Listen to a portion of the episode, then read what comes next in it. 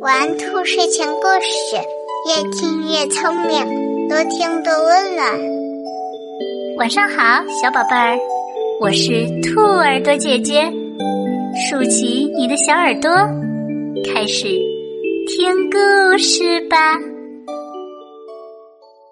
会跳舞的熊树，百灵鸟和棕熊是好朋友。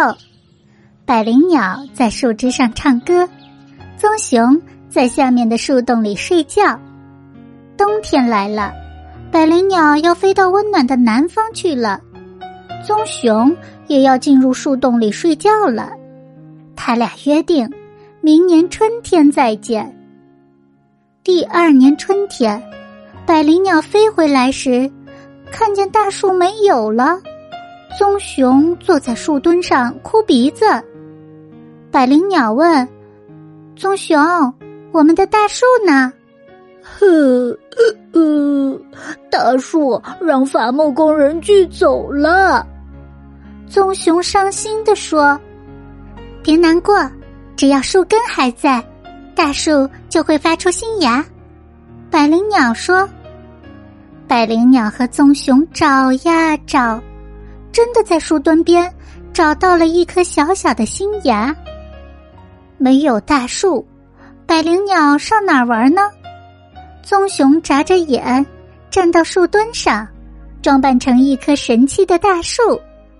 百灵鸟飞到熊树上，唱起了快乐的歌。百灵鸟唱呀唱，棕熊笑了，随着歌声摇摇摆摆跳起舞来。你真是一棵有趣的树。百灵鸟夸奖棕熊，百灵鸟请来了别的鸟儿，还请来了小松鼠，一起在熊树上开音乐会。棕熊呵呵笑着，在山坡上奔跑，鸟儿围着棕熊飞，松鼠追着棕熊跳，热闹极了。小嫩芽在歌声和笑声中长呀长，很快。就长成了一棵小树苗。冬天又来了，百灵鸟又要飞到温暖的南方去过冬了。棕熊又要进树洞里睡觉了。他俩约定第二年春天再见面。第二年春天，百灵鸟飞回来的时候，看见棕熊和一棵挺拔的小树站在一起，挥着手说。欢迎，欢迎！百灵鸟又可以在树上唱歌了。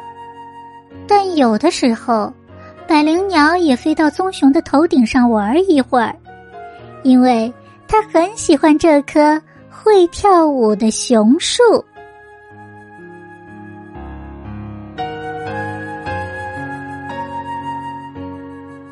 宝贝们，如果你喜欢这些故事，记得帮兔耳朵姐姐点一点订阅和分享哟。睡觉时间到了，让我们下期节目再见，晚安。